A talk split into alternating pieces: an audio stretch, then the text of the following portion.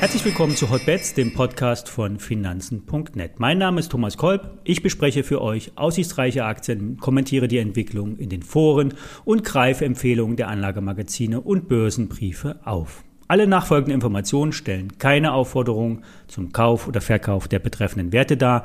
Bei den besprochenen Wertpapieren handelt es sich um sehr volatile Anlagemöglichkeiten mit hohem Risiko. Dieser Podcast beinhaltet keine Anlageempfehlung. Heute ist Warta-Tag. Das Unternehmen zahlt erstmals seit dem Börsengang 2017 eine Dividende in Höhe von 2,50 Euro. Der Umsatz soll in 2021 in Richtung einer Milliarde Euro gehen. Warta profitiert vom Elektroboom. Der größte Kunde ist Apple. Hier wächst der Batterielieferant durch eine hohe Nachfrage nach kleinen, leistungsstarken Batterien, wie sie zum Beispiel in den AirPods verbaut sind. Die Zahlen reichen derzeit nicht aus, die Aktie ins Plus zu bringen. Es wurde mehr erwartet. Die Umsatzprognosen waren etwas zu verhalten. Bei der Kursentwicklung gab es in den letzten Wochen schon viele Vorschusslorbeeren. Die Bewertung ist sicherlich hoch, trotzdem ist die Story intakt. Lassen wir die Kursverluste unter Gewinnmitnahmen laufen. Heute nochmal ein Blick auf Ehang. Gestern ist die Aktie um 60 Prozent eingebrochen. Durch einen Research-Bericht ausgelöste Short-Attacke hat das chinesische Unternehmen zu einer Stellungnahme gezwungen. Mit Videos sollte nun belegt werden, dass die Büros nicht leer sind wie in dem Bericht vorgeworfen wurde. Angeblich wird an einer Produktionsstrecke für 600 Flugtaxis gearbeitet, nur halt woanders. Alles nur Fake News? Die Aktie setzt zum Rebound an und steigt um fast 60 Prozent. Wie gestern schon angemerkt, könnte nach einer Erholung weitere Abverkäufe einsetzen. Die Lage in China ist für Außenstehende völlig undurchsichtig und eine professionelle Einschätzung kann hier niemand wirklich abgeben.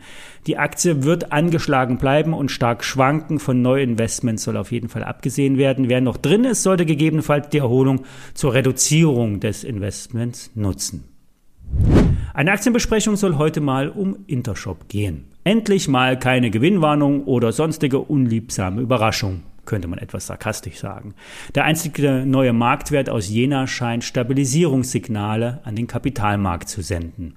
Der Spezialist für E-Commerce-Lösungen hat im vierten Quartal mehr als zwei Millionen Euro seiner Erlöse aus dem Bereich Cloud vereinnahmt. Die Gesamterlöse steigen wieder an und die Aussichten sind verhalten positiv. Das starke Umfeld für Cloud-Lösungen soll in Zukunft weiter genutzt werden. Die Kunden von Intershop haben viel Nachholbedarf in der Digitalisierung, so das Unternehmen. Intershop ist mit einem Börsenwert von 60 Millionen Euro gemessen am Umsatz und dem langfristigen Ergebnispotenzial nicht hoch bewertet. Der Turnaround wurde ja schon bei dem einzigen Highflyer schon oft aufgerufen, aber jetzt könnte es wirklich soweit sein. Zumindest sieht die Aktienstory seriös aus. Börsengeflüster empfiehlt den Wert zum Kauf. Wer etwas Zeit mitbringt, sollte mit der Intershop-Aktie einen attraktiven Wert im Depot haben. So Gerion Kruse, ein Experte und Insider aus der Nebenwerte-Ecke. Fazit, durchaus spekulativ, trotzdem chancenreich, vielleicht sogar ein Übernahmekandidat. Mehr Informationen und Daten zu den besprochenen Werten findet ihr natürlich auf finanzen.net und alle ISINs zum Nachlesen wie immer in den Show Notes. Wenn ihr regelmäßig über Aktien und Basiswerte mit starken Moves informiert werden wollt, dann einfach den Podcast abonnieren und wenn ihr uns Feedback zur Sendung geben wollt oder ich einmal eure Wunschaktie besprechen soll, dann einfach eine E-Mail an hotbets@finanzen.net senden. Das war's für heute. Wir hören uns morgen, wenn ihr mögt.